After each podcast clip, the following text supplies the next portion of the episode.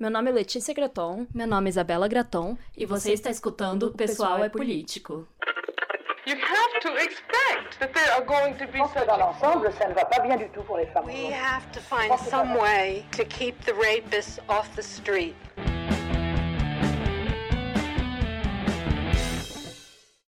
Olá, sejam bem-vindas a mais um episódio do Pessoal é Político. E hoje nós vamos entrar mais a fundo no tópico da indústria pornográfica, que, como vocês sabem, é algo que a gente fala bastante aqui no podcast e que também abordamos no nosso curso. Então, gente, a gente vai fazer muita propaganda aí do nosso curso. Já desculpa, mas enfim, é uma coisa que a gente tem muito orgulho e que ficou muito legal. Então a gente vai falar muito dele. No episódio passado, nós já falamos um pouco sobre a cultura pornificada e sobre como ela constrói um ideal de feminilidade pautado na objetificação, né? Então, se você ainda não ouviu, corre lá, porque nós vamos conectar esse assunto agora com os pensamentos apresentados também pela Graham no Amar para Sobreviver. Então, tá tudo conectado Sim. e hoje vai ser só sobre esse assunto que é triste, é pesado, é horrível, mas que é muito importante de falar, que é a indústria pornográfica. É isso, pessoal. Sejam muito bem-vindas. Hoje nós vamos falar sobre a introdução do Pornland e também sobre o primeiro capítulo, que é o que ela fala sobre as revistas pornográficas, né? A Playboy, a Penthouse e a Hustler. E aí a gente pensou um pouco também, assim, se a gente falava sobre a introdução do livro, mas a gente acabou definindo que era melhor falar mesmo, porque Cara, quem já leu Pornland sabe que aquela introdução é muito boa, assim. Ela traz vários conceitos e é, assuntos importantes que vão ser discutidos ao longo do livro. E, inclusive, ela já cita algumas práticas né, sexuais que são muito populares na pornografia. Ela já descreve alguns dos vídeos. Então, acho que é uma parte bem importante do livro também. Então, a gente vai começar falando dessa introdução e depois a gente entra no primeiro capítulo. E aí nos próximos episódios vamos abordar os próximos capítulos, né? O 2 e o 3, depois o 4 e por aí vai. E o que é esse tal de Pornland, Isabela? Acho que você podia começar dando uma explicada para as nossas ouvintes. Eu tô segurando o livro como se alguém estivesse vendo.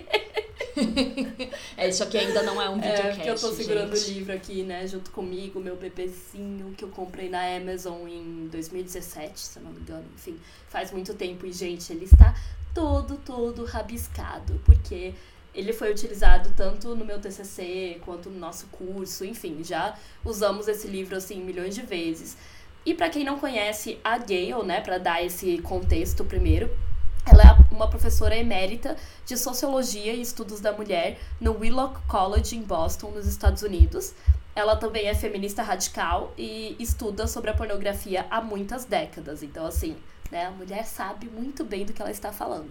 Ela tem um projeto chamado Culture Reframed, que tem como objetivo ajudar os pais e os outros responsáveis por crianças e adolescentes a falar sobre esse tópico da pornografia com crianças e adolescentes. É muito interessante porque é um projeto que quer combater a cultura pornificada, né? Se você ainda não conhece a Gayle, eu recomendo muito que você vá conhecer, porque a gente está falando dela há 10 milhões de episódios. a gente sempre fala dela, né? E a gente nasceu é... falando dela, gente. Desculpa, não, antes do pessoal é político ser o pessoal é político, quando a gente ainda tinha aquele podcast que nem era ainda o pessoal é político, a gente já falava da Gayle Dines. O podcast obscuro é. que você talvez nunca tenha Exato. ouvido. Eu espero. E, eu espero também. E a gente já falava de Gayle Dines e eu acompanhava ela muito no Facebook. Os posts dela são bem legais. São bons, são bons. E também, se você ficou interessado, assim, mas assim, não vai ler o livro exatamente do Pornland, tem muito conteúdo dela na internet, tipo em podcast, em palestra, TED Talk. Tem inclusive aquela palestra que ela fez aqui no Brasil, né, em 2019 que Ai, foi com a Folha sobre exploração sexual infantil e tal. Então é super interessante. Então, assim, tem muito conteúdo dela online, tá, galera? Não precisa nem só ser o, o Pornland, sabe?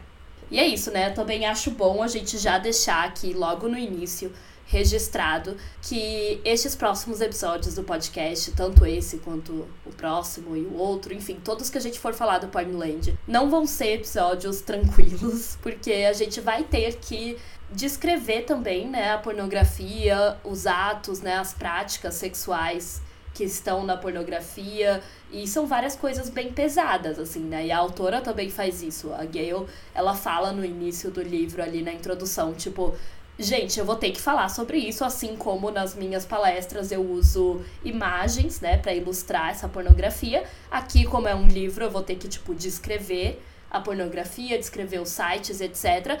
Então, é isso, sabe? A gente tá falando de um tópico pesado, não tem como fugir disso. Ela vai descrever alguns sites, alguns vídeos pornôs, tal, então é bem bem pesado. E a gente não tem como fugir disso, né, aqui no podcast. Como é uma mídia só, né, falada, a gente não vai estar tá mostrando para vocês as imagens, mas a gente vai descrever em vários momentos. Então eu super entendo se tiver alguma mulher que não quer ouvir, não pode ouvir e tal, porque são coisas pesadas mesmo, né? É extremamente importante que a gente fale isso, porque afinal de contas não é algo tranquilo, principalmente para quem nunca consumiu, que eu espero que seja o seu caso, porque se você já consumiu, sinto muito, porque são imagens horríveis.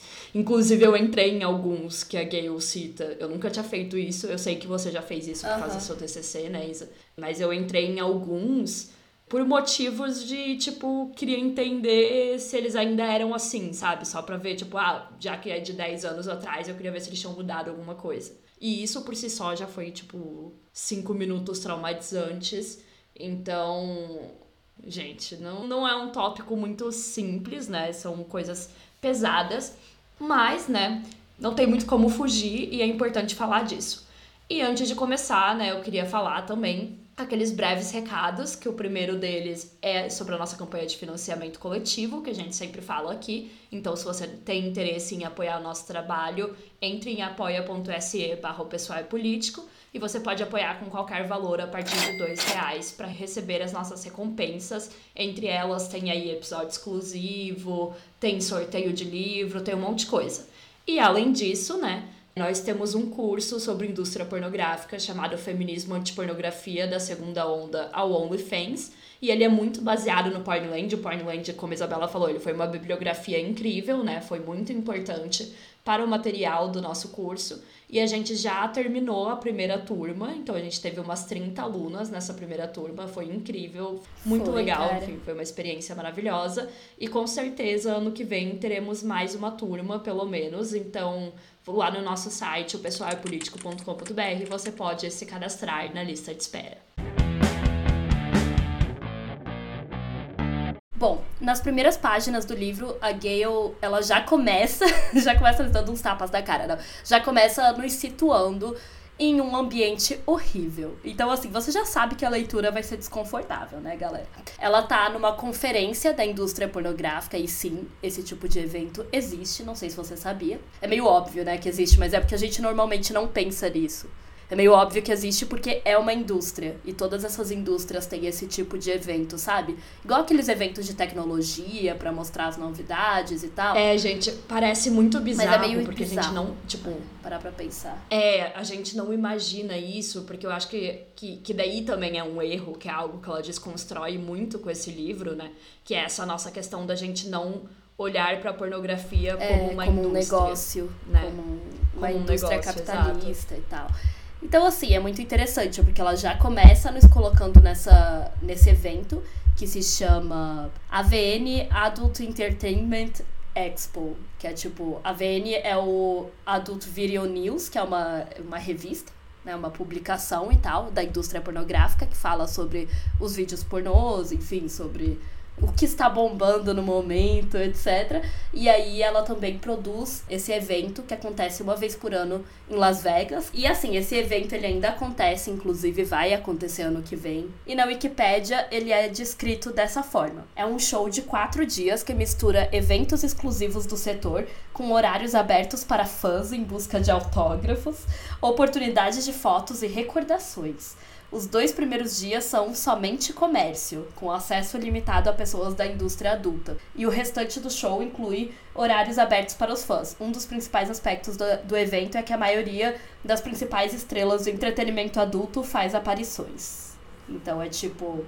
É meio que metade coisa pra indústria, tipo, pros caras de negócios falarem e tal, e metade pra ir um monte de homem horrível, tarado, que é fã de atriz pornô e lá assediar elas, né? E eu não sei o que, que é pior. Não sei o que é pior desses dois lados, né? é isso, assim, gente. É um evento, é bem bizarro se a gente parar pra pensar, porque ele reúne quase como se fosse uma Comic Con, sabe? Tipo, ah, de você ir ver os seus atores e atrizes favoritos, igual as pessoas fazem com séries e filmes, junto com essa questão bem comercial mesmo, né? Bem capitalista, assim, dos pornógrafos mesmo, dos produtores e tal irem lá falar sobre a indústria. E aí já dá para perceber, né, como a gente falou, que esse evento ele é muito voltado para o comércio, para a indústria.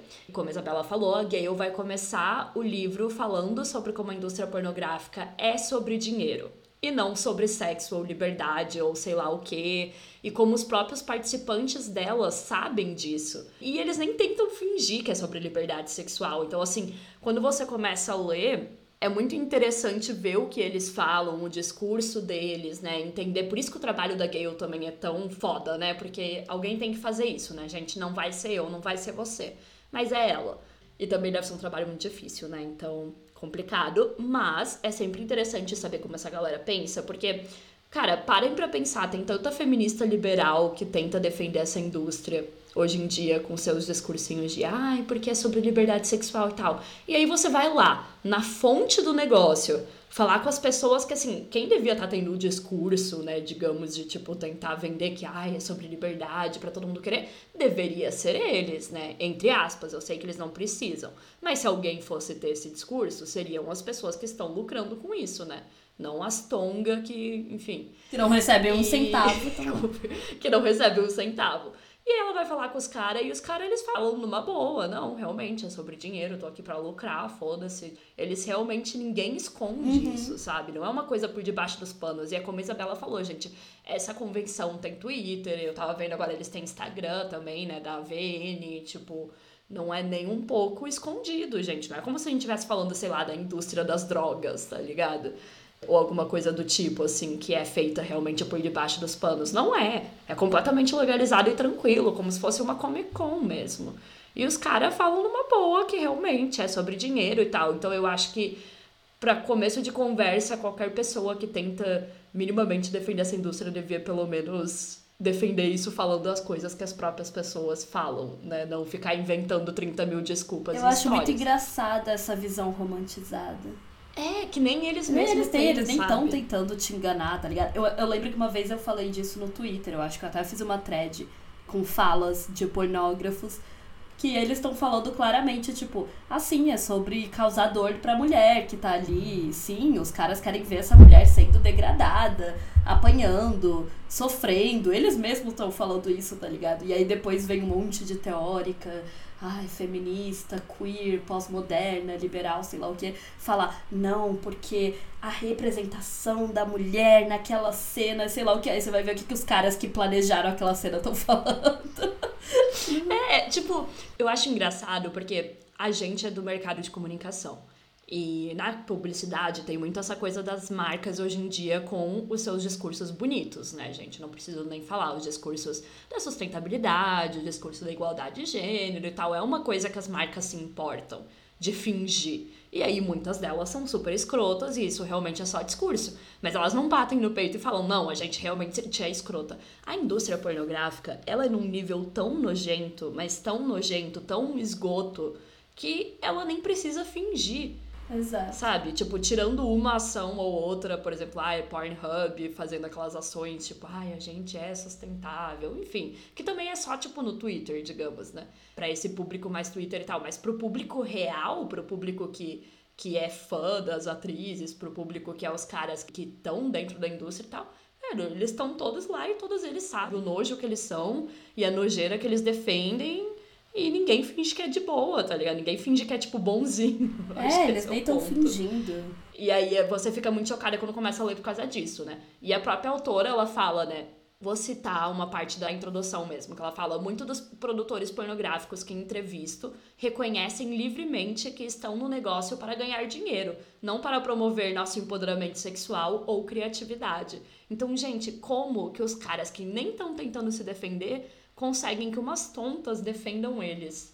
Eu realmente, assim, sabe, fica, fica muito distante da minha realidade, sabe, Isabela? Porque é isso, assim, sabe? Tipo, Se fosse o caso ainda da publicidade, que a galera realmente acredita, das empresas, ou se essas pessoas ganhassem ou participassem da indústria, mas quem tá lucrando não tá tentando maquiar. Pra mim é igual que que outras os pessoas toscos que ficam defendendo bilionário, banco e tal. Não faz o menor sentido. É, é a mesma vibe. Mas pior ainda, Isa, porque o próprio banco, ele não fala, não, eu sou um filho da puta. A gente sabe que banco é filho da puta porque o capitalismo é filho da puta, mas ele não Exato, fala. agora os tá caras ligado? não, eles falam. E os gente, pornógrafos falam, falam. sério. E assim, gente, eles sabem quem a Gayle Dines é, tá? Então quando a gente tá falando isso, não é assim, ai, que ela descobriu porque ela foi super é, disfarçada. Eu lembrei do, do meme do policial disfarçado. Não é esse o caso. Eles sabem que ela é, que ela é uma teórica feminista, que ela fala contra e tal. E eles falam com ela normalmente, sabe? E é muito engraçado, porque é muito um delírio, tipo, da onde que as feministas liberais e tal, enfim, pós-modernas, tiraram de. Ai, porque a pornografia também pode ser empoderamento das mulheres, não sei o que lá. Tipo, realmente, você acha que esses caras que estão na AVN ali na Expo estão pensando nisso, gente? Sério? Bora usar os neurônios, sabe? Tipo, óbvio que não. O que, que eles estão pensando? Eles estão pensando como que a gente pode explorar essas mulheres para ganhar ainda mais dinheiro. E uma coisa que ela vai pontuar, né, que preocupa muito as pessoas da indústria. E isso já preocupava naquela época, tá? 2000 e pouco, quando ela tava fazendo. 2010, antes de 2010, né? Porque 2010 ela lançou, então deve ter sido 2008, 2009 e tal. Quando ela tava nessa, nesse evento, era que, tipo assim, eles ficavam, cara, a gente não sabe mais o que fazer. Bloqueio criativo.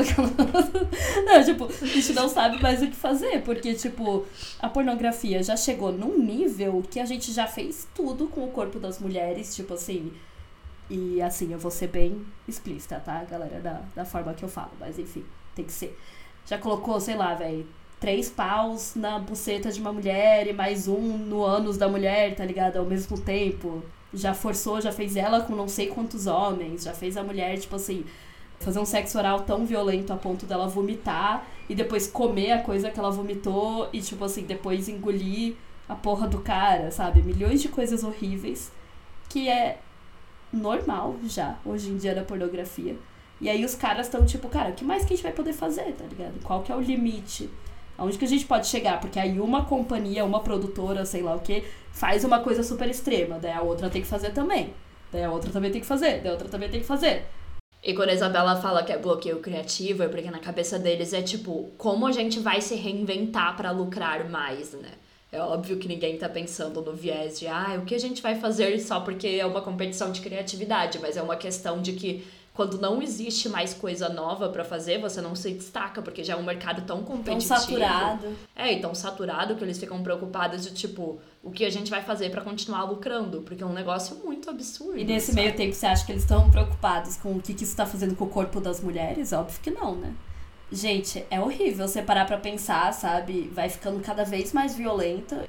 E assim, o corpo da mulher, obviamente, não aguenta, né, gente? Vai pensando em todas as práticas que existem no pornô, o tanto que a mulher tem que não apenas ser penetrada ali por todos os orifícios dela, mas ainda apanhar, né? Levar tapa na cara, levar tapa na bunda, levar tapa em todos os lugares, enfim.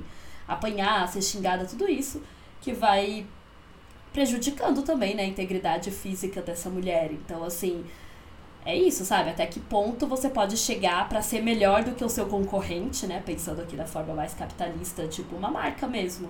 Ah, meu concorrente fez essa coisa X, então eu também tenho que fazer pra provar que o meu produto também é bom. E aí assim vai até chegar aonde, sabe? Isso é uma preocupação real que os caras já estavam tendo naquela época, do tipo, até que ponto que a gente pode ir, sabe, que não envolva, sei lá, tipo, matar uma mulher. É, porque é basicamente o que falta. É literalmente É, é só o que falta, porque já mesmo. fazem todos os outros crimes, né? Porque lesão corporal é crime, estupro é crime, mas isso, né, na frente de uma câmera não é na pornografia.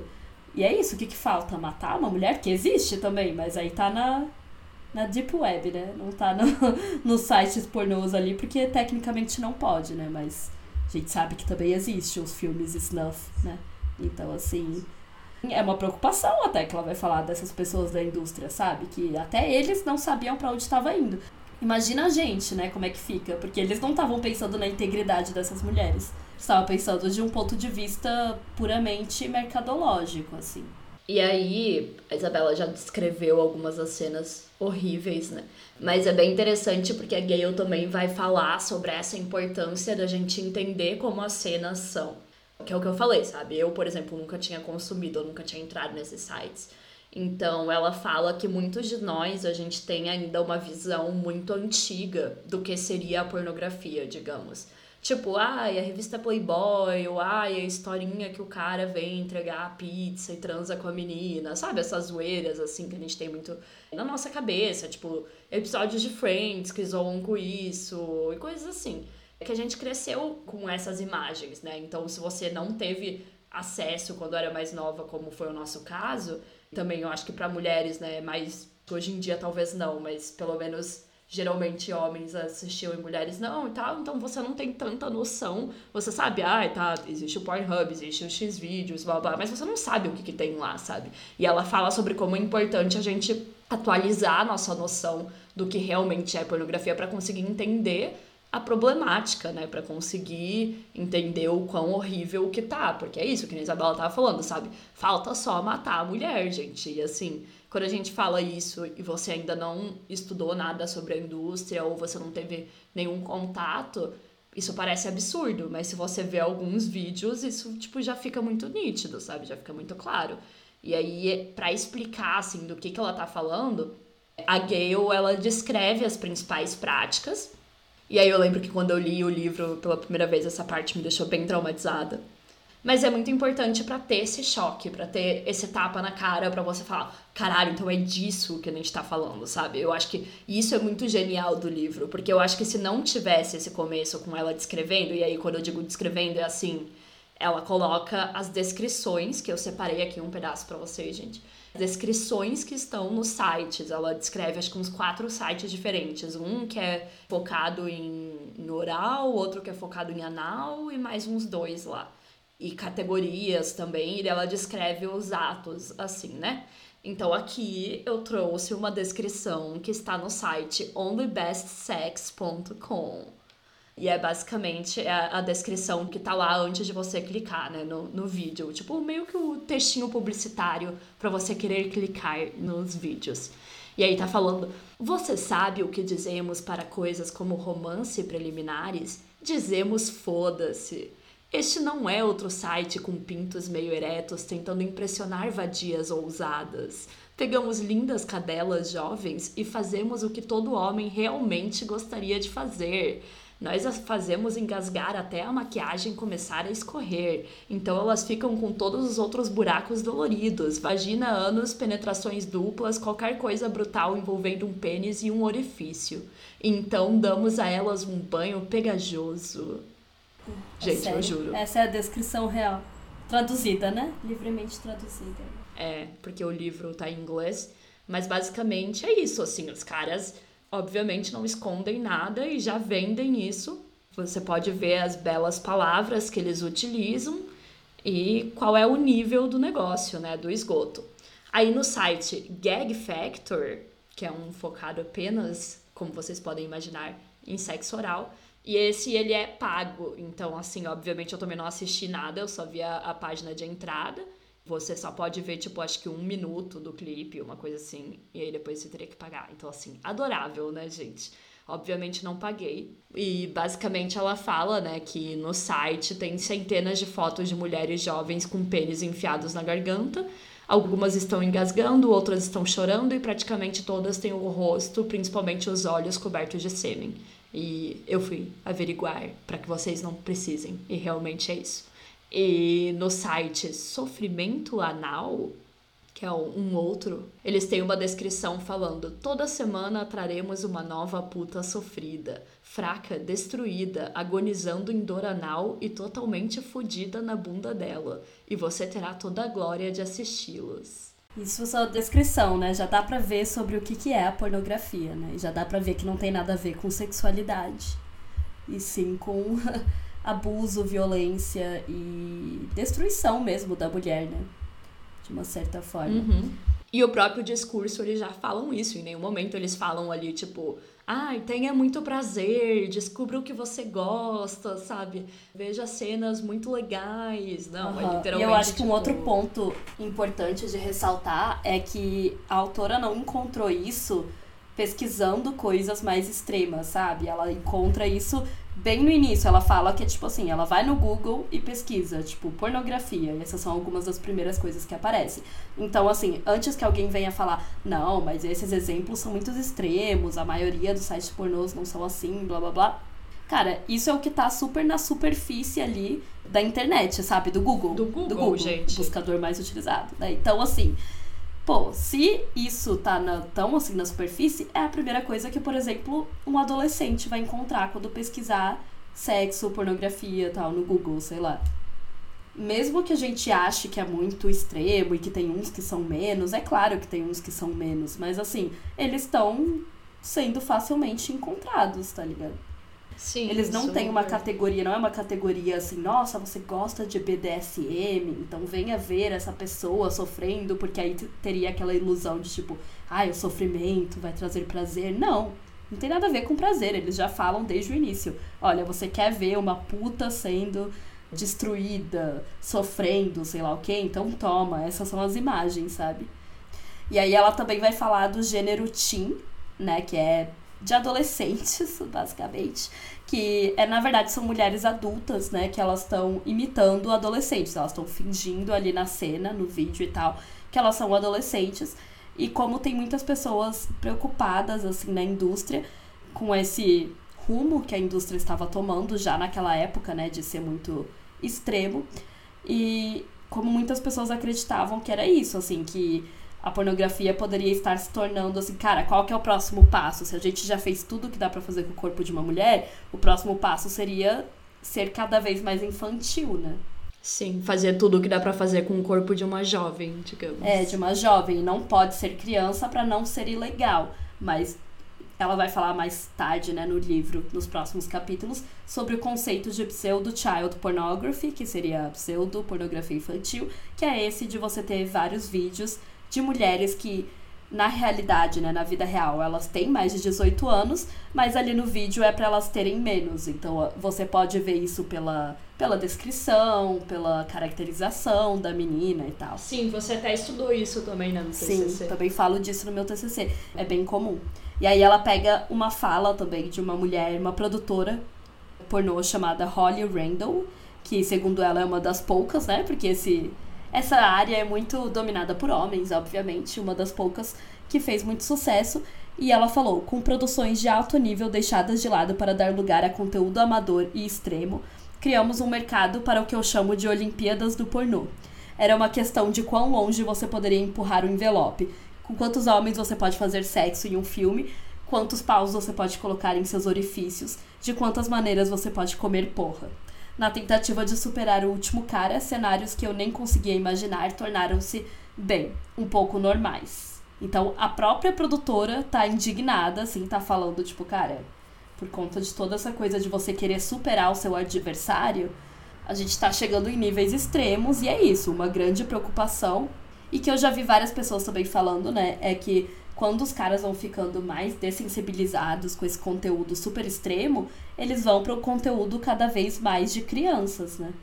Exato. Então tem um livro que eu li esse ano, né, que é o Pornificados, da Pamela Paul, em que ela entrevista uns caras e eles falam, cara, eu comecei assistindo uma pornografia normal, tipo, um homem e uma mulher, aí fui partindo pra coisas mais violentas, tipo, uma mulher e dois, três, quatro homens, sei lá o quê, é, dupla penetração, anal, enfim, várias, várias coisas. E depois disso, tipo assim, pra onde eu estou indo agora, eu comecei a consumir pornografia infantil. E às vezes é a pornografia infantil real, gente, não é nem é que eu tô falando pseudo child pornography, porque a gente sabe que tem muito também aí, né, só aí na Deep Web que você encontra bastante, assim, Sim. então... Ou às vezes nem Deep Web, né? Ai, gente, que horror. Assim. E aí tem essa tendência, né? É, porque é essa questão que você falou mesmo de, de, de sensibilizar e, e tem que ter algo novo, né? Porque tem muita coisa que tá muito relacionada. Eu não vou saber explicar, gente, cientificamente falando, mas com essa coisa do cérebro de tipo, tem que ser algo novo, porque daí ele já se acostumou com aquilo, então ele também não consegue mais gozar, mesmo sendo a parada mais violenta possível. O cara já, tipo, ah, já tô normal, porque já consome tanto, tanto, tanto, que aquilo já não É funciona uma questão mais. biológica mesmo, fisiológica, tá? É, porque, né, essa merda é viciante pra caralho. E é um rolê do tipo, ah, não funciona mais, e daí o cara vai indo pra uma coisa que é mais errada ainda, né? Porque também tem essa coisa cultural, assim, do tipo, ai, quanto mais errado e etc, né? Enfim, vai ter um capítulo que vai ser só sobre essa, esse tipo de pornografia pseudo-infantil, como a Isabela falou. Mas eu acho que já é um bom exemplo que ela coloca logo na introdução para trazer essa pergunta do para onde a indústria vai agora. E como a gente já falou aqui, né, esse livro tem mais de 10 anos que foi lançado, então eu tava até falando pra Isa antes da gente começar a gravar o como eu queria uma versão 2 dele, né? Nossa, demais, velho. Seria incrível, porque assim, eu acho que ele tinha que muito ser adaptado, tipo, ele já é muito importante como um trabalho do O começo. do- inimigo agora é outro. O inimigo ainda é o o inimigo mesmo. é o mesmo. O retorno. A sequência, o inimigo ainda é o mesmo. Gaildari, se você tá ouvindo isso, por favor, quero um outro livro. Ou alguém aí, né, faça uma, uma próxima versão, acho que seria muito importante. E outro ponto que eu achei bem interessante da introdução, que ela vai nos situando, né? Então aí ela já nos situou na questão da ali do, de- da convenção em Las Vegas, depois dando um panorama geral sobre a indústria, depois ela descreve, né, as cenas da pornografia e as descrições dos sites, os principais sites. E depois ela traz o conceito, de, a definição, né, de pornografia gonzo, que é um, um conceito que ela vai utilizar muito, porque ele é um tipo, né, de pornografia, que é importante a gente entender o que, que é. Que basicamente eu também descobri lendo esse livro, e acho que lendo outros artigos, eu nunca tinha ouvido essa palavra, mas ele nada mais é do que aquele pornô que não tem nenhum plot, só cenas de sexo atrás de cenas de sexo. Então, ah, é aquela coisa do, ah, o entregador de pizza chegou, blá blá, isso não existe mais, gente. Até por uma questão de lógica financeira, que faz muito sentido, criar todo um plotzinho e um roteirozinho, blá blá, por mais babaca que seja, por mais tosco que seja, leva tempo, porque você tem que gravar outras cenas, você tem que criar os personagens, você tem que fazer, tipo, você tem que fazer tudo isso, né? E a pornografia gonzo, que na verdade é a mais normal hoje em dia na internet, tipo, literalmente é só as cenas de sexo uma atrás da outra, não tem, tipo, personagens nem nada, não tem uma história, não tem nome, não tem nada, é só os caras transando. Cena atrás de cena, o que é muito mais barato pra filmar, obviamente, né? Eu acho bem engraçado, porque eu nunca tinha ouvido falar nesse nome. Eu acho que eu só tinha achado que tudo era pornografia, sabe? Que não tinha essa distinção. E que a pornografia era isso, sabe? Que é o gonzo. Porque, como você falou, eu acho que essa que tem um plot, que tem uma historinha, que tem a coisa de, ah, chegou o entregador de pizza, eu penso muito como a pornografia do passado, sabe? Exato. Então eu já anos pensava que, 90. tipo, E que é o que ela vai falar, né? Que a de hoje é o gonzo, que é, É. aquela, é a pornografia que ela vai estar analisando nesse livro. Porque não faz sentido analisar essa que não é mais a principal, sabe? A que é principalmente consumida.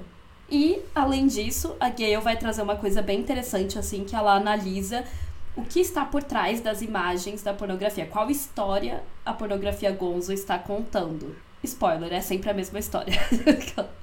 Porque não, não é uma coisa assim. Zero criatividade. É, zero criatividade, não tem nada assim de tipo, não muda, sabe? É, os atos são sempre muito parecidos, é normalmente a mesma ordem, sabe? Ela até vai falar sobre isso, que é tipo, ai, a mulher tá chupando o cara, e depois ele come ela, e depois ele goza na cara dela, tá ligado? Tipo, continua sempre a mesma ordem, a mesma coisa, não é nem um pouco criativo. E ela vai falar sobre o que está sendo transmitido com isso, né? Porque a gente sabe que uma imagem, né, um filme, um, uma série, tudo que a gente assiste não é só aquilo, né? Tem uma história por trás, tá contando algo pra você sobre o que está acontecendo, você está interpretando, né? Então ela diz: a pornografia, como todas as outras imagens, conta histórias sobre o mundo.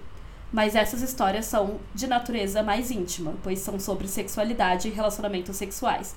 Quando os homens recorrem à pornografia para experimentar excitação sexual e orgasmo, eles saem com muito mais do que apenas uma ejaculação, porque as histórias penetram no cerne da sua identidade sexual. E eu acho isso bem interessante pra ir contra aqueles argumentos da galera que fala, sabe, ah, pornografia é só fantasia, não tem nada a ver, todo mundo sabe que ninguém leva isso a sério. E não é verdade, gente, porque quando você está assistindo qualquer coisa, como ela diz, você está vendo uma história sobre o mundo. É claro que você está assistindo, sei lá, um filme, você sabe que aquilo não é um documentário, não é uma coisa real, assim. Mas aí o, a pornografia tem uma outra É, que é dimensão bem pior. disso, porque uma coisa é, é exatamente é você estar assistindo um filme, uma série, um desenho, qualquer coisa, gente. Tipo, é óbvio que você tem um senso crítico, até com reality show, a galera faz testão e milita em cima de BBB, sabe? Não, não é como se as pessoas fossem tipo massas amorfas que não estão pensando e estão que nem zumbis na frente da TV, não é esse o ponto. Mas quando se trata de pornografia, ninguém tá num momento, né? Ninguém que assiste, e aí vamos falar homens porque é a maior parte do público, eles não estão num momento de pensar. Eles só querem um negócio rápido ali, pá, vou me masturbar, sei lá como é que é. Mas ninguém tá pensando criticamente sobre, ai, nossa, o que que significa, nossa, o que que a história tá me contando. Então é uma coisa bem mais. É muito mais forte o quanto isso impacta, sabe? Tem várias questões também. É uma experiência solitária, geralmente, né? A não ser que seja na broderagem. Então é diferente de, tipo, você estar assistindo num cinema, que daí é uma experiência coletiva, ou você estar assistindo com amigos, que daí tem toda a questão de, nossa, o que, que você achou do filme? Não é isso, sabe? As histórias entram de uma forma muito mais indireta na cabeça das pessoas, de uma forma que elas confundem muito mais com a realidade, né? Tanto que é só ver as estatísticas relacionadas a também quantos caras não conseguem ficar eretos depois e tem impotência sexual também e tal, porque é isso, né? Eles ficam acostumados com aquela coisa do pornô. E aí ela vai falar da história que esses vídeos contam e ela separa entre a história das mulheres e a história dos homens, né? Então, o que que a pornografia tá nos contando sobre cada gênero? Das mulheres, ela diz que elas sempre querem sexo, querem fazer o que os homens gostam, não se importam com o qual humilhante ou degradante possa ser, todas são vadias, né? Inclusive eles ficam falando isso a hora toda, não é a gente xingando elas, gente, é o que o pornô fala. Nenhuma tem desejo sexual próprio, não tem medo de gravidez, não existe doenças, não tem nenhum medo, né? Obviamente é sempre sem camisinha, não se importam de serem xingadas a hora toda, não se importam que o homem fale de sua sexualidade como algo sujo, porque isso acontece muito também. E é isso, né? Na pornografia, são, as mulheres são vistas como buracos que são usados pelos homens e tudo que as mulheres querem é o que o homem quer. Então é muito bizarro, porque ao mesmo tempo em que elas sempre agem como se elas estivessem, entre aspas, gostando, é óbvio que elas também nunca estão num, num momento de, tipo, propor alguma coisa. Então é meio bizarro, porque é como se elas gostassem do que o cara quer que ela. do que o cara gosta, sabe? Do que o cara tá mandando elas fazerem. Por outro lado, ela vai dizer que a pornografia diz que os homens não têm alma, que eles podem usar as mulheres como eles quiserem, né? Que eles têm esse poder, que eles não demonstram prazer sexual, exceto na hora de gozar. Então, por exemplo, você nunca vê um homem gemendo ou um homem tendo reações normais que homens têm durante o sexo. E que eles não têm nenhuma intimidade com as mulheres, né? Eles são basicamente robôs com pênis eretos que ficam enfiando nas mulheres. E, obviamente, o cara também geralmente não aparece muito, porque é toda aquela questão que quem fica aparecendo na câmera é a mulher, né? Então é como se você estivesse vendo pelo olho do homem. Porque o cara não quer ver outro cara, geralmente, né? Tirando a parte do pau pra. Ai, nossa. E aí ela vai falar, né, que o objetivo do sexo pornô é ilustrar o quanto poder o homem tem sobre ela. E o que ele quer, quando, onde e como ele quer, porque ele controla o ritmo, o momento e a natureza dos atos. Ou seja, pela bilionésima vez, não é sobre prazer, não é sobre sexo, não é sobre intimidade, não é sobre amor, não é sobre nada disso. Sim, é muito engraçado, né? Como você falou, assim, não é sobre isso. E é tão claro isso quando a gente para pra analisar, né? A questão é que ninguém tá parando pra analisar, óbvio, quando tá assistindo. que é o que a gente sempre comenta, né, nos estudos da pornografia, que é tipo, eu ia assistir, por exemplo, pra fazer meu TCC, óbvio que é uma coisa, eu tô indo com meu olhar crítico, pensando cena por cena, pensando nesse no que tem por trás, né, nessas histórias que tá contando e tal. Agora, o cara que tá só indo ali, né, se masturbar, ele não tá pensando em nada, né, gente? Ele só quer gozar. Então, tipo, é claro que ele não vai refletir criticamente sobre tudo que tem de errado aí, né? E é bizarro essa coisa também que a Letícia falou sobre como a mulher, por mais que ela pareça estar gostando, porque a mulher no pornô sempre parece gostar, né, gente? Vocês já perceberam? O cara mal toca nela, ela já tá gozando, ela já tá, tipo, gritando pra caralho, gemendo, etc. Por mais que seja tudo isso, ela nunca para e fala, tipo, ah, não, eu quero fazer tal coisa, eu quero fazer tal coisa. E nem só parar pra falar, mas assim, ela nunca, tipo, sei lá, meio que induz o cara, sabe, lidera, digamos, no ato sexual. Então a Gale vai falar sobre como em várias cenas o cara meio que joga a mulher de um lado pro outro, coloca ela sentada, depois coloca ela em pé, depois coloca ela em cima da mesa, sei lá o quê, e a mulher nunca vai, tipo, ah, sabe, com o intuito de, tipo, como se ela quisesse fazer aquilo. Ela tá sempre sendo jogada por aí como se ela fosse um objeto, assim. Isso é muito bizarro, porque na vida real, eu espero, né, galera, que não é assim que funciona, sabe? Tem duas pessoas ali no quarto, tem duas pessoas fazendo. No pornô parece que é só o cara que está fazendo uma coisa com o corpo da mulher, sabe? Como se ela não tivesse Sim, é, nem desejo. Isso, porque é um objeto. É um objeto. Não tivesse nem desejo, nem ação nenhuma, sabe? É muito bizarro. E um outro ponto que ela vai trazer também é que na pornografia gonzo, raramente você mostra um homem com várias mulheres. O que é bem estranho, né? Porque isso é uma coisa que muitos homens falam que é uma fantasia deles, né? Ai, pegar várias minas ao mesmo tempo, enfim, fazer homenagem, sei lá o quê. Mas o que mostra muito é uma mulher com vários homens. E ela vai falar que é justamente por conta dessa questão do poder, né? Pô, a mulher estar assim, em menor número ali, para ela ficar ainda mais vulnerável, sabe? Porque tem vários caras ao Exato. redor dela. E é engraçado. É aí que você pensa no fato de que é sobre violência e não sobre prazer. Porque se fosse sobre prazer, cara, é a fantasia da maioria dos homens, principalmente se forem mulheres muito bonitas e tal, imaginar ele com várias mulheres e tal. Só que não é sobre prazer, é sobre violência. Então agora, imagine uma cena onde, por exemplo, você é roubado por um homem na rua. Tá, é violento, mas se você é roubado por uma gangue, é muito mais violento. Porque você vai fugir para onde? Você vai se proteger como? Se você for correr de um lado, vai ter tipo cinco do outro, três de um lado, dois do outro lado, e você tá em menor número, você se submete porque é um ato de violência e você não tem o que fazer, você não vai lutar contra cinco pessoas, né? Então essa lógica da pornografia é a mesma coisa, sabe?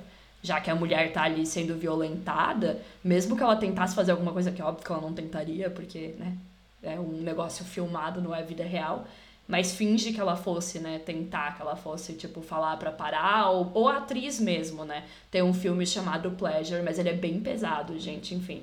Foi lançado esse ano no MUBI, é um filme sueco. É sobre uma menina que se muda, que é da Suécia, e se muda para os Estados Unidos para fazer pornô, basicamente.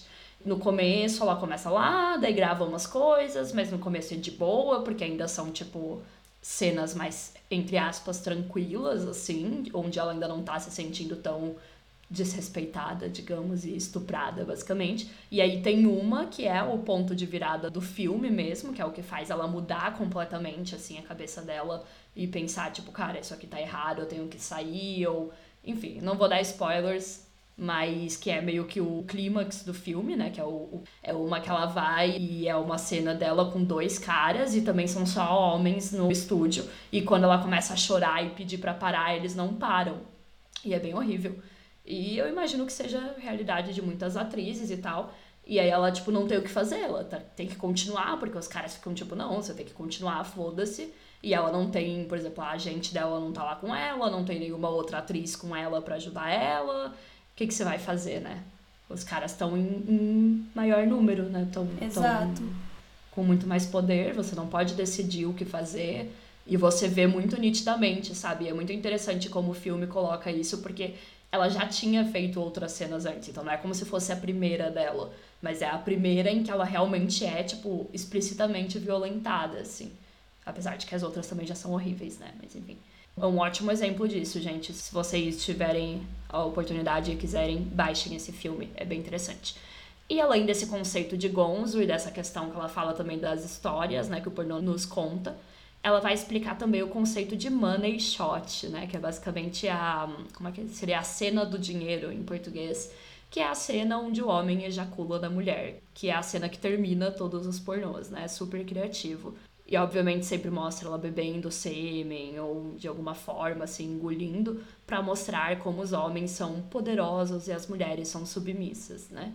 E ela vai dizer então, o ator e produtor pornô veterano Bill Ma Margold explicou a Money Shot assim: Gostaria de mostrar realmente o que acredito que os homens querem ver: violência contra as mulheres. Acredito firmemente que servimos a um propósito ao mostrar isso o mais violento que podemos conseguir é a gozada na cara. Os homens ficam atrás disso porque se vingam das mulheres que não podem ter. Tentamos inundar o mundo com orgasmos na cara.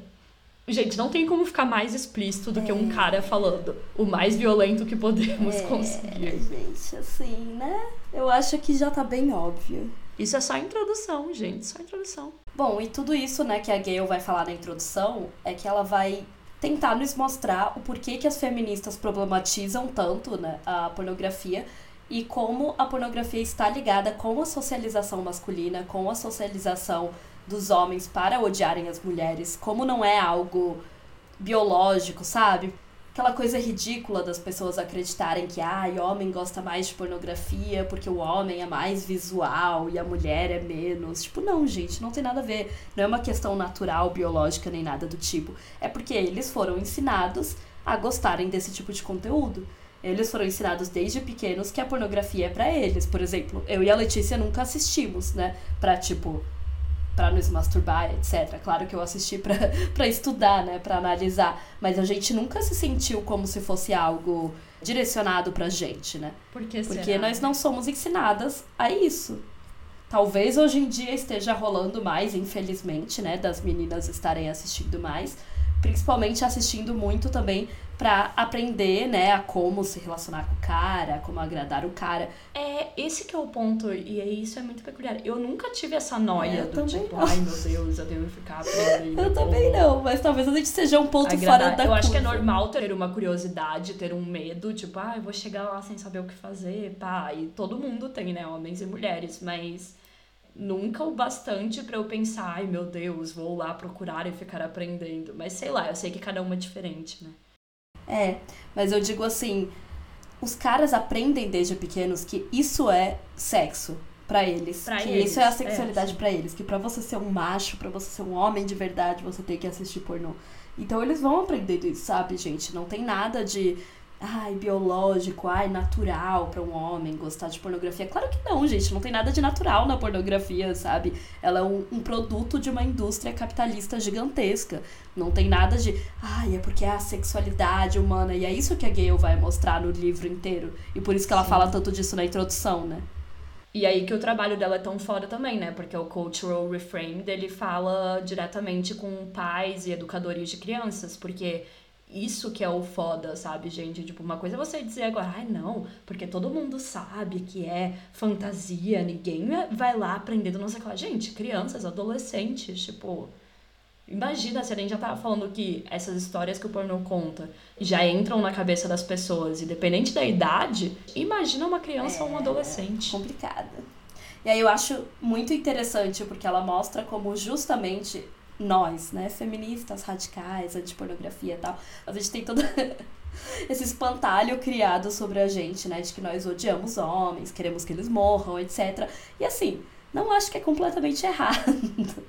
Mas é óbvio que se a gente está falando Porque o ódio também existe, né, gente? É uma reação, Óbvio, é ele já falou muito sobre do, isso. do Amar para Sobreviver, a gente vai, vai falar. é, nos outros episódios, mas assim, se a gente acreditasse que homem não tem salvação, que ah, então só manda todos eles pra um campo de concentração e mata, entendeu? Tipo, a gente não estaria aqui falando e pesquisando, e estudando e fazendo livros, etc, pra mostrar como isso é algo cultural, porque se é É, cultural, parece óbvio, mas tem que ser dito, né? é, se é cultural, dá pra gente reverter, entendeu? Não precisa ser assim. Os meninos não precisam gostar disso, eles não precisam aprender que isso é sexo, tá ligado? Dá pra você chegar e ensinar um menino. E ela vai utilizar, inclusive, o exemplo do próprio filho dela, né? Porque ela tem um filho que, bom, na época desse livro ela falou que ele tava em, na idade, assim, tipo, de, da faculdade, então hoje já deve ter uns 30 e poucos anos. E ela tem um filho, sabe? Então ela fala, tipo, cara, se eu acreditasse que os homens são tudo horríveis, que essa é a sexualidade deles e ponto, que eles odeiam mulheres e que não tem nada pra fazer sobre isso, E que todos são sádicos. todos né? são Que sádicos, assim como a horríveis. pornografia diz, o que, que eu ia fazer com meu filho, sabe? Tipo, não teria salvação pra ele, eu não ia poder amar ele, eu não ia poder tentar instruir e, e ensiná-lo a ser um homem melhor, sabe?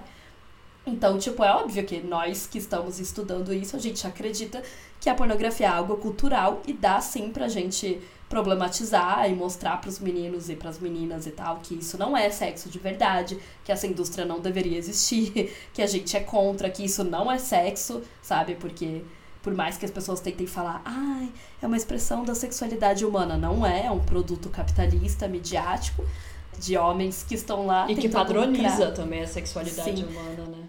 Eu acho que isso é o pior. A gente até falou um pouquinho já do roteiro, né? Que a Isabela falou, ah, é porque é tudo sempre igual, é sempre o mesmo roteiro. Gente, se você tá se perguntando porque quando você vai transar com os boys é sempre o mesmo roteiro, por que, que você acha? Exato. E aí a gente entra justamente no subtítulo do livro, né? Porque o nome do livro é Pornland: How Porn Has Hijacked Our Sexuality, que é a tese dela do livro. Basicamente, hijack significa roubar, né? Tipo, raptar. A pornografia roubou a sexualidade dos homens, sabe? Deles mesmos. Porque ela vai explicar que a pornografia faz a sexualidade dos homens estar dependente daquilo que um pequeno grupo de homens brancos, ricos, capitalistas que estão ali lucrando com isso estão dizendo o que é a sexualidade deles, entendeu? Então eles não Exato. estão desenvolvendo sua própria sexualidade. Sozinhos não, né? Com, enfim, sozinhos também, mas com outras pessoas e tal. Aprendendo o que eles gostam, explorando seus corpos. E é etc. sozinho também porque começa muito antes, né? De ter É, começa pessoa. quando você tá, né, descobrindo seu corpo, o que você gosta, etc. E os meninos não estão fazendo isso. Eles estão colocando tudo nas mãos desse pequeno grupo de homens que tá ditando o que eles têm que achar bonito, o que eles têm que achar sexy, o que tem que ser o, o sexo pra eles, sabe? O que, que deve ser uma mulher gostosa, o que, que eles têm que fazer com uma mulher. Inclusive no próprio discurso, se você vê. Sim, aham. Naqueles que a gente leu aqui, né? Ele fala, a gente sabe o que os homens querem, é isso, isso, aquilo. Ou seja, eles dizem que eles sabem. E você, se é homem, se você é um dos dois ou três homens que nos ouvem, você tem que falar, não, essas pessoas não sabem o que eu quero, elas não sabem o que eu gosto. Você tem que rejeitar que essa história que eles contam seja a história da sua sexualidade, sabe? Porque não é bom nem pra você. Não que tenha que ser o foco, né, gente? Óbvio, não é o foco que ah, os coitadinhos dos homens sofrem, porque quem tá sofrendo nessa indústria é mulher. Mas é importante a gente pensar, porque é isso que a Isabela tava falando, né? Dos homens colocarem o poder na mão desses milionários, que são as pessoas que lucram com essa indústria, não só o poder da sexualidade, como também a própria. prejudicando a própria saúde, Sim. né? Realmente. E a Gayle Dines, ela vai nos mostrar como as feministas anti-pornografia, na verdade, são as únicas que entendem que os homens não são naturalmente sádicos, eles não querem aquilo, eles podem sim lutar contra essa indústria, né? E isso é muito importante, né? Porque a gente quer construir um movimento contra a indústria pornográfica. Então a gente também precisa dos homens, a gente precisa que eles entendam que a gente não tá contra eles, sabe?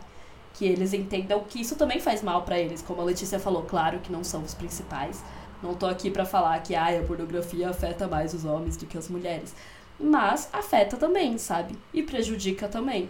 E se eles entendessem isso, talvez eles lutassem contra ela também junto com a gente, Exato. sabe?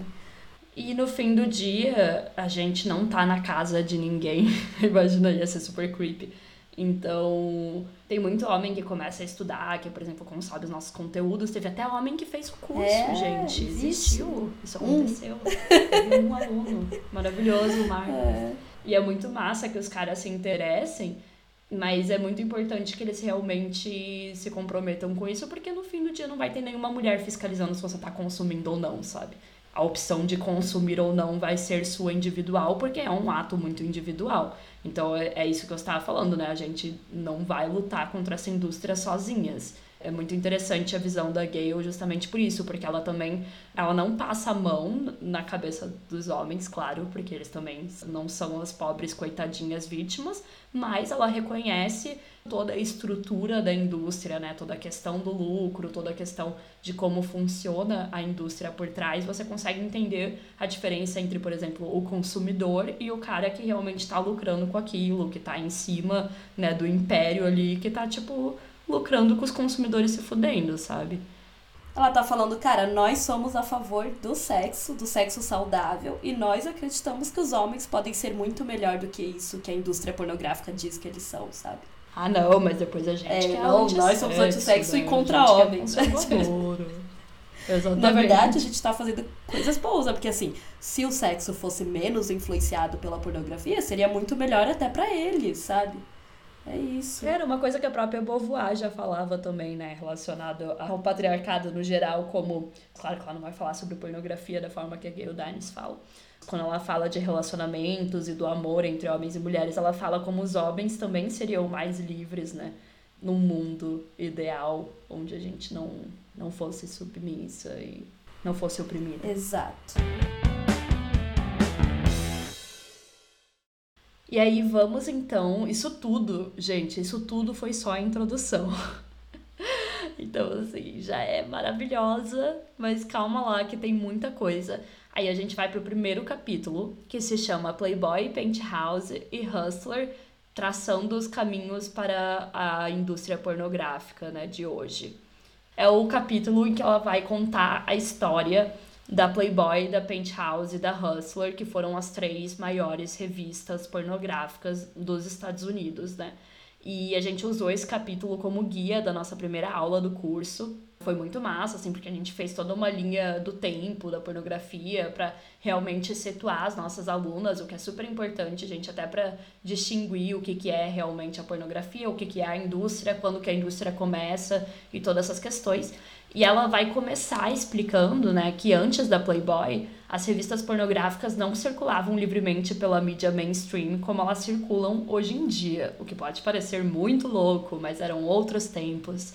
E aí ela vai contar sobre as batalhas entre o Hefner, o Hugh Hefner, né, que foi o criador da Playboy, o Guccione, que foi o criador da Penthouse, e o Larry Flint, criador da Hustler, e ela vai falar um pouco sobre toda essa essas batalhas que tinha entre eles, essa competição que existia entre eles, que fez com que a sociedade aceitasse a pornografia mais hardcore que existe hoje em dia. Pode parecer muito distante para vocês, talvez vocês nunca nem tenham ouvido falar desses outros dois, porque realmente o Hefner é o mais famoso e a Playboy é a mais famosa, né, entre as três revistas. Mas é muito interessante porque eu nunca tinha pensado porque assim, né, depois que ela faz toda essa problematização da introdução, você pensa, caralho, como que a gente chegou até aqui, né? O que que explica qual que foi a construção histórica? E aí ela vai voltar lá para antes da existência da internet, gente, que foi quando a Playboy começou. Ela começa contando, né, que a Playboy foi lançada em dezembro de 1953 e ela já começou como um grande sucesso. Então ela já tinha 53.991 exemplares em circulação e um ano depois esse número já tinha aumentado para 175 mil.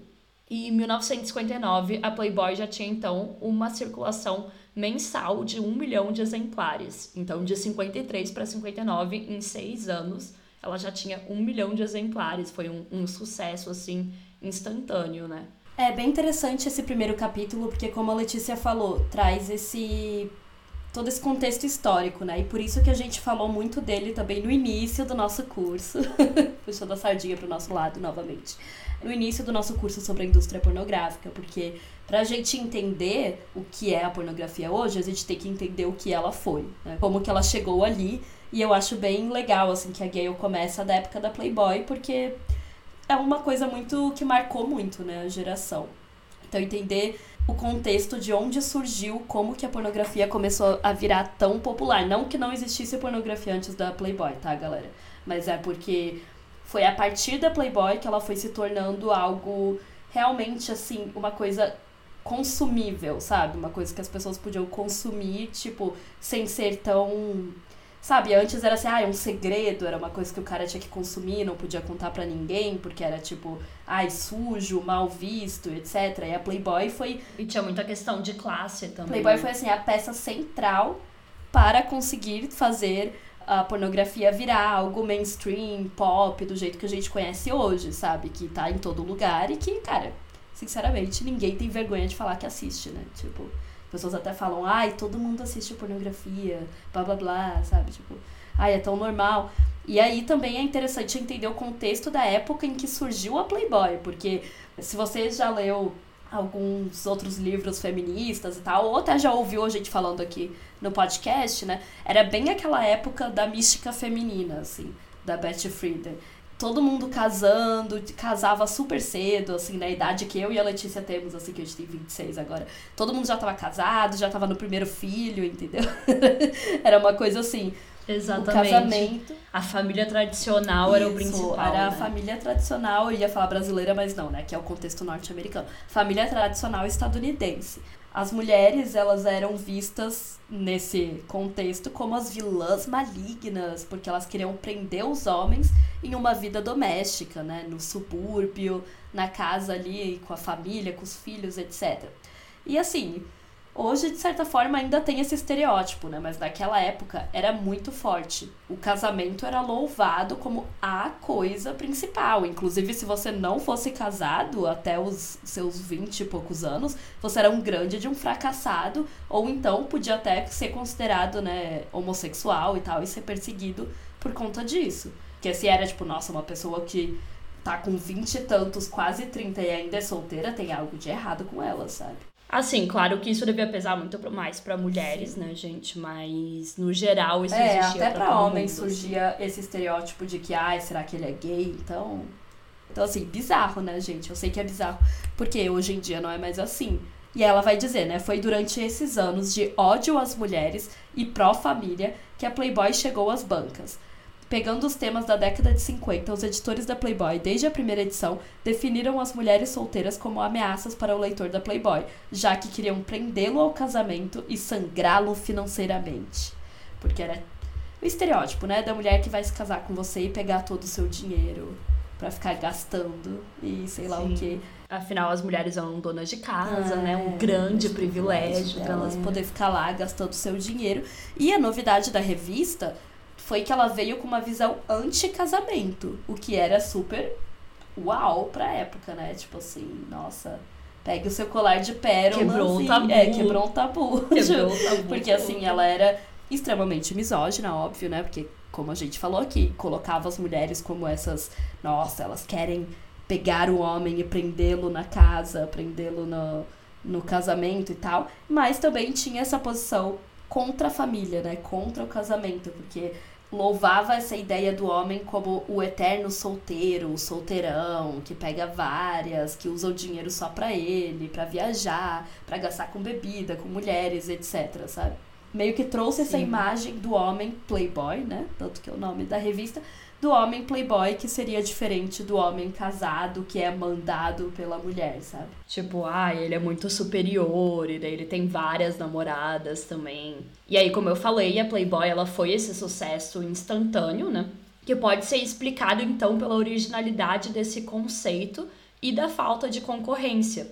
Porque até então as revistas masculinas da época, elas eram bastante focadas em violência, esportes e coisas assim de mau gosto, digamos, meio baratas também, entre aspas, tipo, mais para as classes mais baixas, classe média, classe média baixa, e elas não eram tão elegantes, tão bonitas, assim, não era tão focada nessa coisa do lifestyle, digamos, que foi o que a Playboy se tornou, né? Ela, essa foi a grande sacada do Hugh Hefner, que assim, odeio o homem, odeio o homem, tô feliz que ele morreu, tô feliz, mas tenho que admirar que realmente foi uma sacada in- inteligente. Ele transformou a pornografia em algo chique, né? Em algo que as pessoas queriam consumir pra atingir aquele estilo de vida. Então elas também não era como se elas tivessem, tipo, comprando diretamente a pornografia em si, sim o estilo de vida que vinha com aquilo, que é toda a lógica da publicidade, né? Todo o conceito da revista era baseado em transformar o consumo da pornografia em algo chique e algo que homens de elite faziam, em que eles não precisavam se envergonhar, como a Isabela falou. Eu, na minha opinião, acho que eles deveriam voltar a se envergonhar, mas enfim. Hoje pode parecer bem estranho, né? Falar que alguém se envergonhava de dizer que consome pornografia. Infelizmente, isso é estranho, mas na época isso rolava.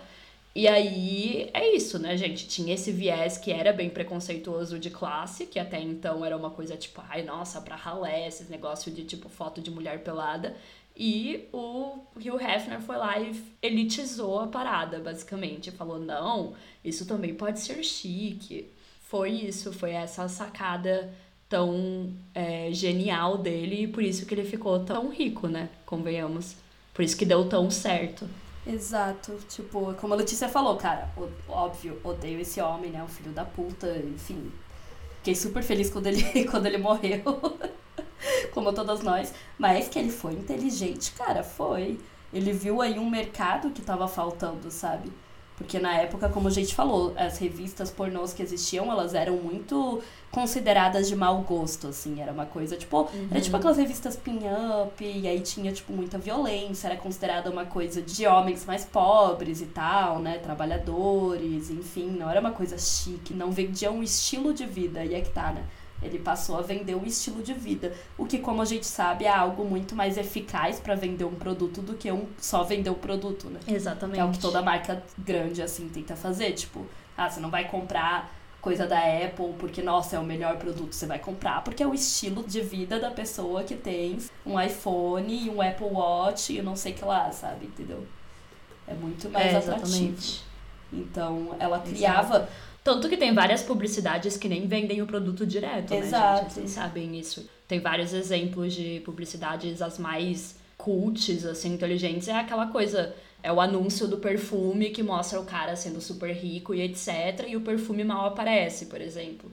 E além disso, né, a Playboy ela criava essa imagem de cult, de tipo, ah, esse é um cara também muito inteligente, sabe, que entendia de arte, de literatura, de música, etc justamente investindo nessa parte literária da revista. E aí vocês estão. Talvez é. vocês já tenham ouvido aquelas piadas, tipo, dos caras falando, ah, não, eu leio a Playboy pelos artigos, não sei o que lá. E não tá totalmente errado, porque os artigos eram muito bons. Porque ele realmente é, investiu porque ele contratou é, bons jornalistas. Bons jornalistas, realmente. bons escritores, assim, tinha uns escritores renomados, uhum. sabe?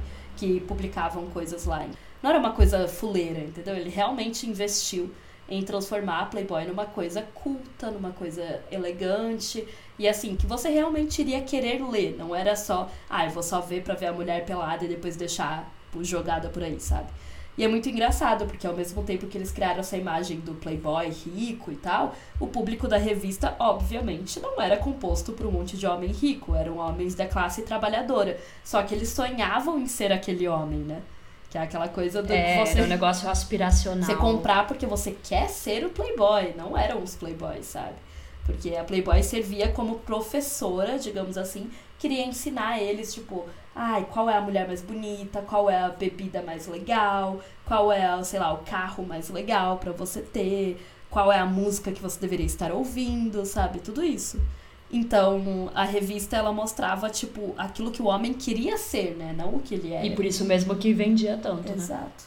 Mas, né, apesar de fazer aí muito sucesso, a revista tinha uma relação complicada com os anunciantes, principalmente nos primeiros anos, por conta da pornografia que existia dentro, né? Porque tinha o conteúdo pornográfico, por mais que fosse, como eu tô falando aqui, lifestyle, sei lá o que, não era uma capricho, né, galera?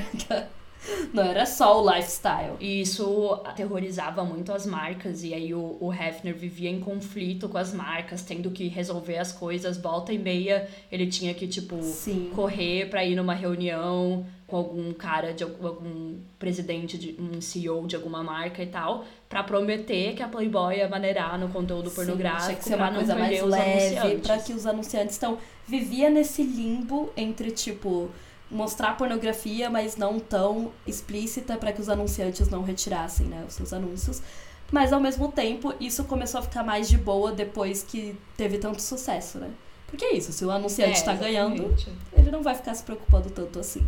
Então isso foi, foi mais no início, né? Pela questão da imagem da marca, ainda mais se você for pensar que até então não existia, né, nenhuma revista pornográfica que fosse, tipo, um tanto anúncio, que fosse tanto que nem a Playboy era, então era uma coisa nova também para os anunciantes, né? Depois de muitos anos sem nenhuma concorrência direta, então a Playboy começou em 1953, ela teve aí uns 16 anos, basicamente sem nenhuma concorrência tão direta, surgiu então a Penthouse do Bob Guccione em 1969, que basicamente copiou a fórmula do, da Playboy.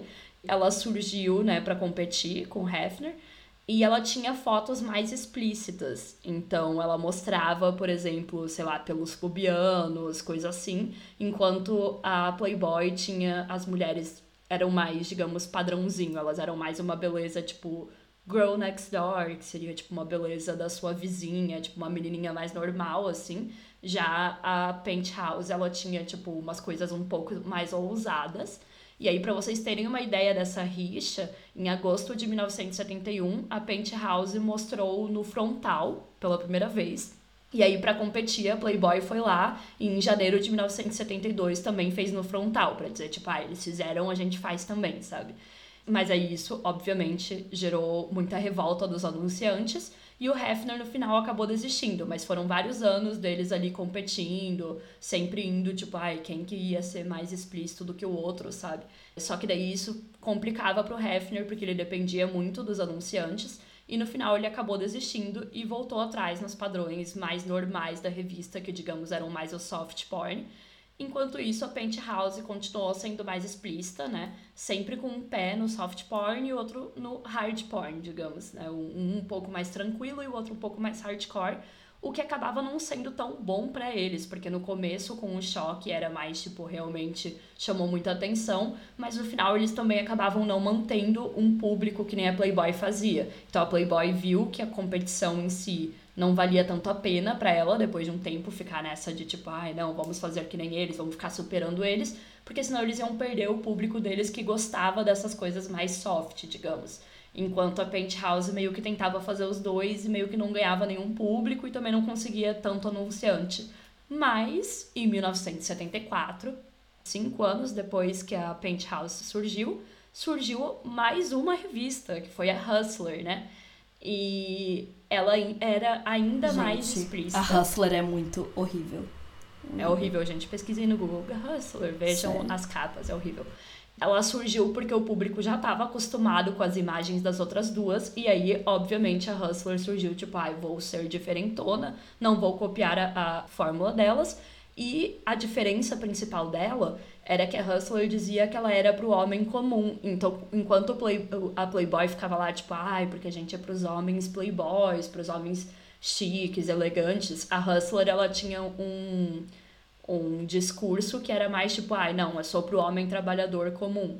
E aí ela ia para vários absurdos, eram fotos extremamente explícitas, muitas vezes ela, eles usavam também cartoons, né, os desenhos, é, e era no nível, assim, de, tipo, descrever estupro, gente, era horrível, assim, tipo, tem uma que ela conta ali no, no livro, nesse capítulo, que era uma história que eu acho que eles tinham publicado, que era como se fosse um conto erótico, mas era basicamente um estupro, é péssimo. Pra ter uma noção, péssimo. essa revista tinha uma seção em que os homens podiam mandar fotos das suas mulheres, namoradas, esposas, etc. Pra mostrar fotos assim delas, tipo, mostrando os genitais dela, etc. Obviamente sem o seu consentimento. Basicamente, a própria pornografia de vingança. Exato, só que ali, né, é, consentida, publicada. E tinha coisas muito, muito pesadas, referências a estupro, a pedofilia, um monte de coisa. E eles se safavam muitas vezes com essa ideia do cartoon, do desenho, né?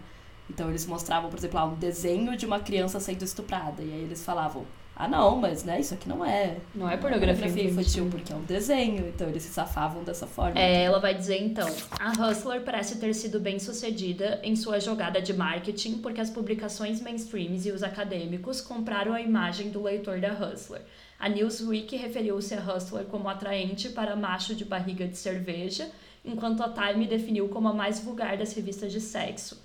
Em um artigo sobre a Hustler, Laura Kipney sugere que nem ela nem o leitor de seu artigo são o público da revista. Ou seja, é justamente nisso que ela deu tão certo, porque os caras se distanciavam né, de quem seria o leitor, enquanto todo mundo queria ser o leitor ideal da Playboy, porque era um cara chique, fino, elegante, blá blá blá, mas não eram. Os que liam a Hustler falavam: ah, mas eu não sou esse cara. Então tá tudo bem eu ler, sabe? E é muito irônico, porque na verdade os leitores da Hustler eram mais ricos do que eles meio que falavam que era. Era tipo o contrário da Playboy. E o da Playboy eles falavam como se fosse tipo super rico, mas na verdade era classe trabalhadora, enquanto os da Hustler meio que se viam como mais ricos do que realmente era. É, enfim, é um negócio de não querer se identificar, porque era um nojo, né, galera? Vamos combinar. Exato. Então, se vocês já odiavam o Hefner como a gente, de nada, estamos aí apresentando mais um cara pra odiar, que era o Flint, que era, tipo, tão nojento quanto. Ele era muito mais explícito, não é que o Hefner era um cara bonzinho nem nada do tipo. E, inclusive, né, tinha essa grande distinção entre os dois, entre a imagem deles, porque o Hefner ele era visto como um cara, um homem de negócios, né? Um homem assim chique que vivia na sua mansão, com as suas namoradas, namoradas, né? O eufemismo para as mulheres que ele abusava, óbvio. E era isso, assim, era bem bizarro, porque ele era visto como um cara de negócios bem sucedido, moderno, respeitável, enquanto o Flint, por outro lado, ele tinha fama de ser um pervertido da classe trabalhadora, do Midwest ali dos Estados Unidos, sabe? Que já tem essa fama horrível de ser, tipo, ai, o lugar mais caipira, mais zoado e tal dos Estados Unidos. Então, e, ele tinha essa fama de ser bem white trash, assim, né? Ele era bem vulgar e não tinha educação, ele era demonizado pela imprensa como um cara, tipo, nojento, aquele típico cara que você veria como o abusador, sabe? Quando na verdade a gente sabe que os dois são abusivos, escrotos e pornógrafos, né? Os dois estavam no mesmo ramo, tá? Eles estavam lucrando com as mesmas coisas. Só que o Hefner tinha essa imagem muito mais higienizada, bonita e tipo, ai, de um cara poderoso e um homem de negócios bem sucedido, o que inclusive até envolvia ele, por exemplo, apoiar certas questões sociais, tipo, ah, o aborto, Ah, sabe? Essa, Tipo, ele, ele apoiou a legalização do, do aborto, da coisas maconha, assim. de várias coisas assim, porque ele Uhum. também era visto como, tipo, progressista, a favor da liberdade sexual, etc. E assim, Inclusive, gente, eu fui pesquisar rapidinho e o Larry Flint morreu ano passado. ah, olha só, Tinha e aí? disso. Ele morreu em fevereiro de 2021, Uhul! com 78 anos. Isso. Devia ter ido muito mais cedo, né, galera? Mas enfim. É, e eu amo como, assim, a distinção entre os dois, no fim, é só preconceito de classe, né, galera? Tipo, É. ah, o sim. Hefner era o rico, o Flint era visto como pobre. E os dois eram ricos, na verdade. Mas o Flint era visto como, mesmo que ele estivesse lucrando muito com a Hustler e tal, sabe aquela pessoa que sempre vai ser pobre, sabe? Que veio do rolê pobre, tipo, É, de família, tipo, família pobre. pobre, de ai, Midwest, Sim. ai, é white trash. E também por, por toda, todo o rolê da própria Hustler, Exato. né? Do conteúdo, que ele realmente bateu no assim. peito e falou, não, vai ser vulgar mesmo e foda-se. O que, assim, do ponto de vista, de novo, né, gente? Uma pessoa horrível, estou feliz que morreu, mas do ponto de vista mercadológico faz sentido, porque o mercado pro estilo Playboy já estava ocupado. Então ele chegou e, tipo, ah, vou fazer outra coisa. E funcionou por muito tempo, né? Mas aí ela vai terminar o capítulo contando também um pouquinho de como que ficou cada uma dessas empresas, né? É, e eu acho que o ponto aqui é só falar sobre como essa demonização, né, do Flint justamente ajudou a ofuscar a conexão entre essas revistas, sabe? Então, essas revistas, na verdade, elas eram a mesma coisa, né? Com seu teor, claro, diferente, porque a Hustler era muito mais violenta, né? Mostrava coisas muito mais explícitas e tal. Mas as duas, no fim, era a mesma coisa, sabe? Eram revistas pornográficas, ponto. Tinham homens lucrando sendo donos dela, assim como até hoje as coisas são assim, né? Os homens normalmente são os que estão lucrando com a pornografia e tal. Então, essa coisa de separar os dois nessas categorias, sabe? Aí o Hefner era o bonzinho, o legalzão, o homem de negócios foda, rico, com as suas namoradas e blá blá blá, e que apoiava a legalização do aborto. E o Flint não, o Flint era o mau caráter e, e sem classe, sei lá o que. Só serve pra afastar essas duas revistas como se elas fossem diferentes, né? Elas estavam só em dois meio que nichos ali da pornografia diferente e uma tava estimulando a outra a ficar cada vez mais violenta, né? Mas é isso, assim, o ponto da Gale é falar justamente sobre como essas revistas, por mais que elas tenham sempre competido entre si, todas elas serviram para transformar a pornografia no que ela é hoje, né? Então, todas Sim. elas meio que serviram para o mesmo propósito no fim, que foi normalizar a pornografia, né? Tornar ela mainstream e também tornar ela cada vez mais explícita. Porque se a Playboy não Sim. tivesse tido competição, talvez ela tivesse sempre ficado naquela coisa mais básica, tipo, a mulher pelada, mostrando os peitos e tal, mas não mostrado tanto, entendeu? Mas aí veio a competição, né? Pois capitalismo, né, gente? Que é o que acontece até hoje, né? Que a gente começou falando no episódio, que é a galera que trabalha na indústria fala até hoje, não é uma coisa nova, gente. Sempre existiu. Porque é isso que acontece quando você transforma, né? Exato. se- Sexo, digamos, nudez, em uma questão de dinheiro apenas, né? E uma questão de lucro. Isso eventualmente iria acontecer. E é óbvio que se não fosse a Playboy, ia ter sido outra revista, ou tipo, alguma coisa que viria depois, até porque depois com a invenção da internet também, né? Não tem muito como dizer que foram só elas, mas é importante reconhecer o papel que elas tiveram, né, nisso. Principalmente em toda essa desensibilização dentro da cultura, né? De trazer a pornografia para a cultura pop mesmo. Exato. Ela vai terminar o capítulo só dando aí umas atualizações das três. Então, a Hustler faliu, a Penthouse foi comprada, o Guccione teve muitas dívidas e problemas financeiros, e daí a Penthouse virou um site e um negócio que foi para outras áreas. Enquanto a Hustler tem diversos sites, sendo os principais a Hustler.com e a Barely Legal, que são também sites de pornô. Barely Legal sendo, obviamente, um site que é sobre meninas adolescentes. Então, assim, né?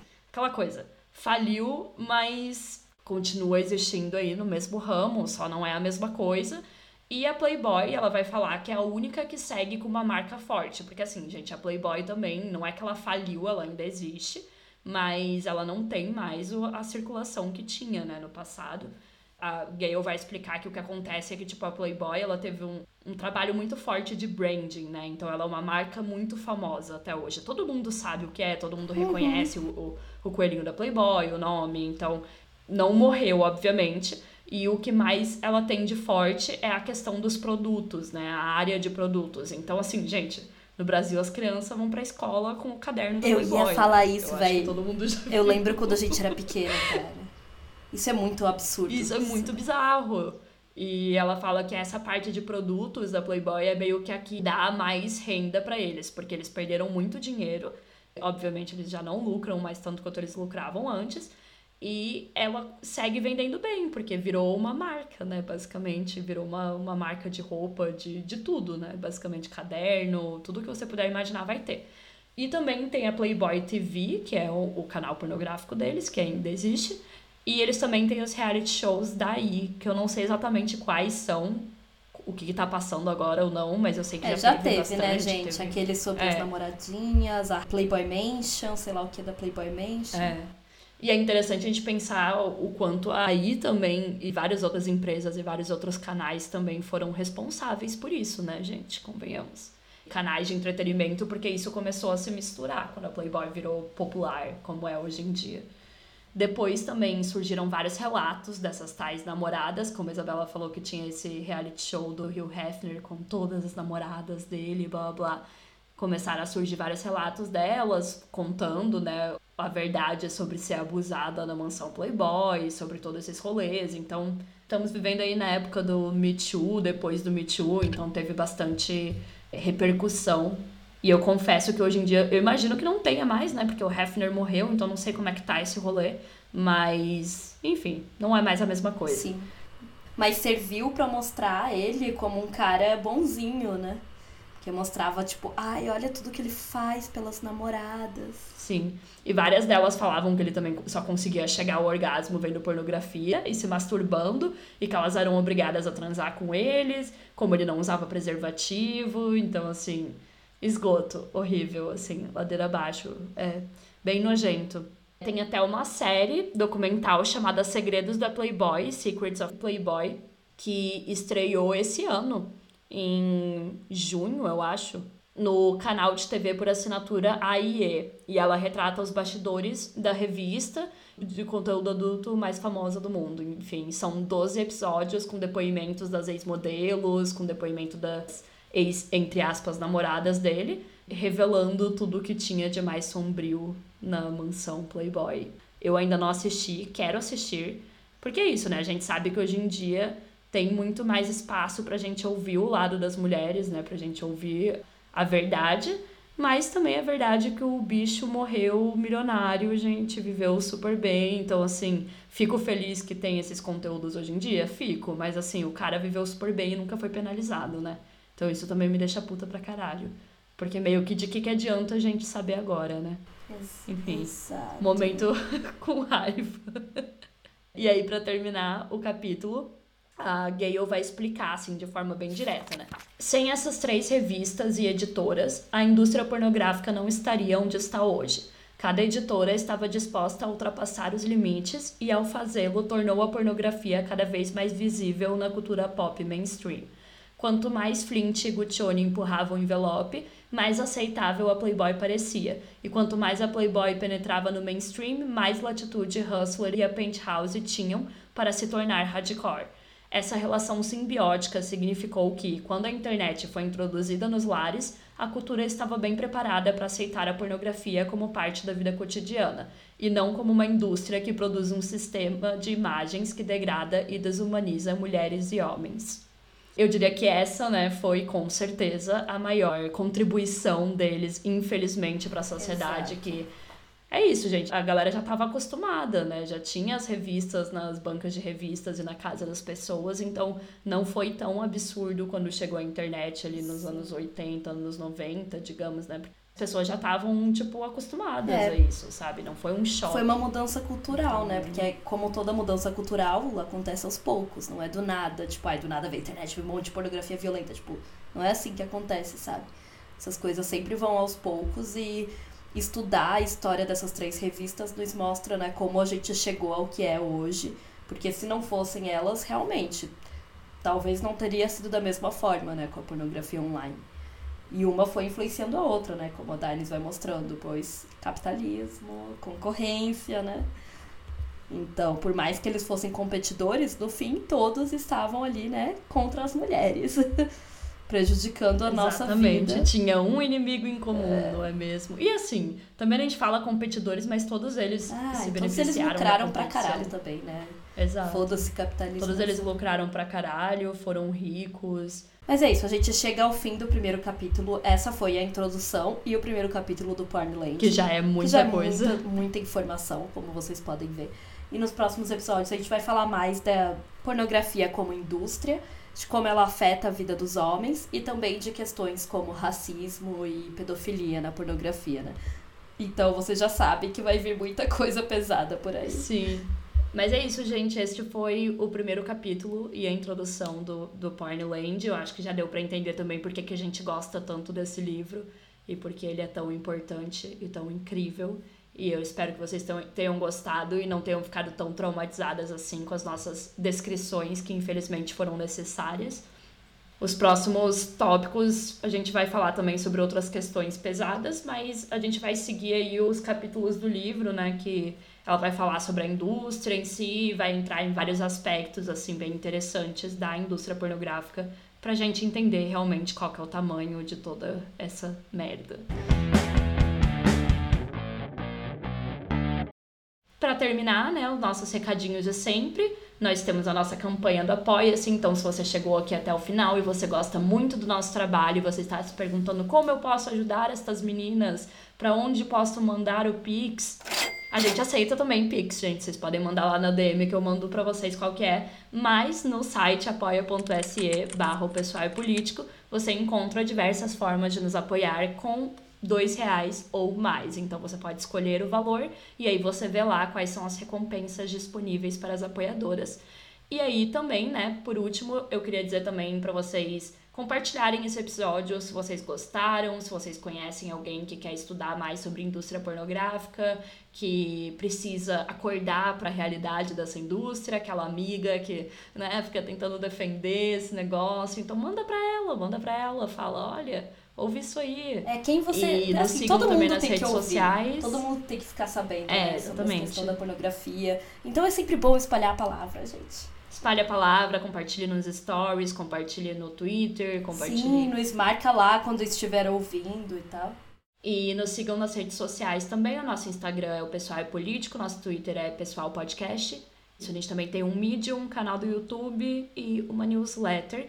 E se você ficou muito, muito, muito interessada nesse assunto, porque realmente é um assunto que rende, a gente já tá aqui, nossa, falando há horas para gravar esse episódio, mas a gente só começou falar sobre indústria pornográfica. Se você ficou muito interessada e quer saber mais sobre, entre no nosso site, o pessoalepolitico.com.br e se cadastre na nossa lista de espera para saber quando vai ter a próxima turma do nosso curso. Exato, entra lá, galera. E é isso, até os próximos episódios. Nos próximos vocês vão aprender mais, mas sempre lembrando que tudo isso que a gente falou aqui hoje, por exemplo, é a primeira aula, né? A primeira ou a segunda, não lembro, do nosso curso, a gente entra muito mais a fundo na história da pornografia, para além da Playboy, a gente fala de antes, de depois. E é super interessante, a gente fala até mais da história da Playboy do que a gente comentou aqui, né? Então, se vocês estiverem interessadas, entrem lá no site e já se registrem para ficar aí na lista de espera para a próxima turma. Exato. É isso, pessoal. Até mais. Tchau, tchau. Até a próxima. Tchau, tchau. Have to expect that there are going to be such dans l'ensemble, ça ne va pas bien du tout pour les femmes. We have to find some way to keep the rapists off the street.